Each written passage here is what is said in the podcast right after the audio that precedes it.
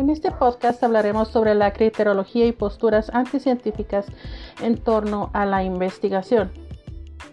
La crítica a la abstracción. Hay dos sendas para llegar a comprender la naturaleza de las cosas, según explica el filósofo irlandés George Berkeley.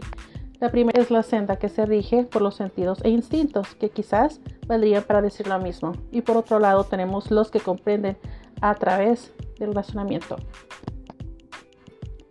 la oscuridad que rodea al objeto, cualquier objeto no se debe a fallas de nuestras facultades para la comprensión y tampoco a que los objetos posean una oscuridad interna que los hace imposible de penetrar.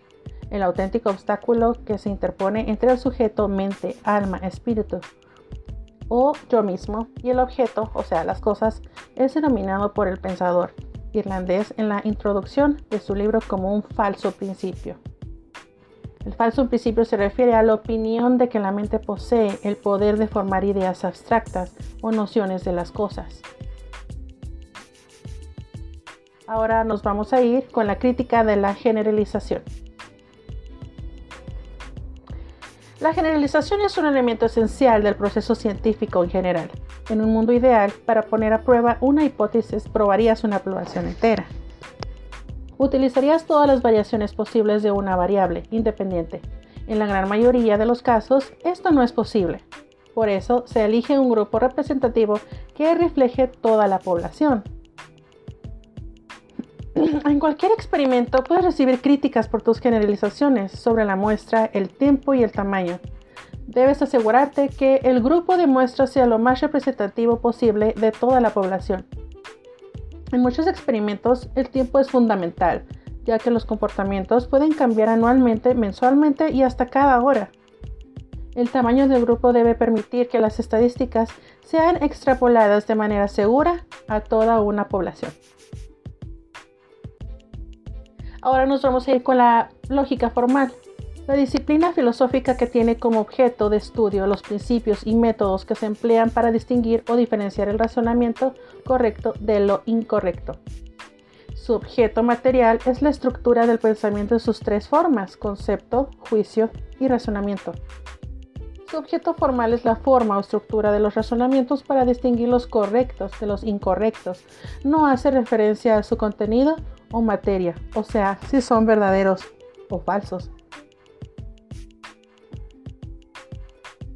Los juicios. El término juicio que proviene del latín judicium tiene diversos usos. Se trata, por ejemplo, de la facultad del alma que permite distinguir entre el bien y el mal o entre lo verdadero y lo falso. El juicio es, por otra parte, una opinión, un dictamen o un parecer. La lógica aristotélica de los juicios dice la relación de dos conceptos da lugar a la formulación de un juicio. Si se da entre ambos una relación de conveniencia, decimos que el juicio es afirmativo y en caso contrario, negativo. El sujeto del juicio es el concepto del que se afirma o niega o al predicado que es el concepto que se afirma o niega al sujeto.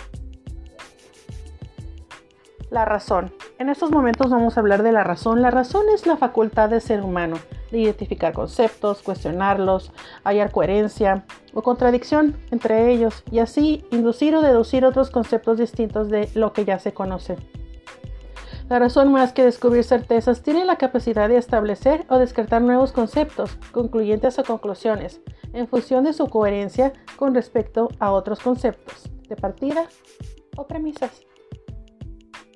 Y bueno, eso sería todo de lo que se refiere a la criterología y posturas anticientíficas en torno a la investigación social.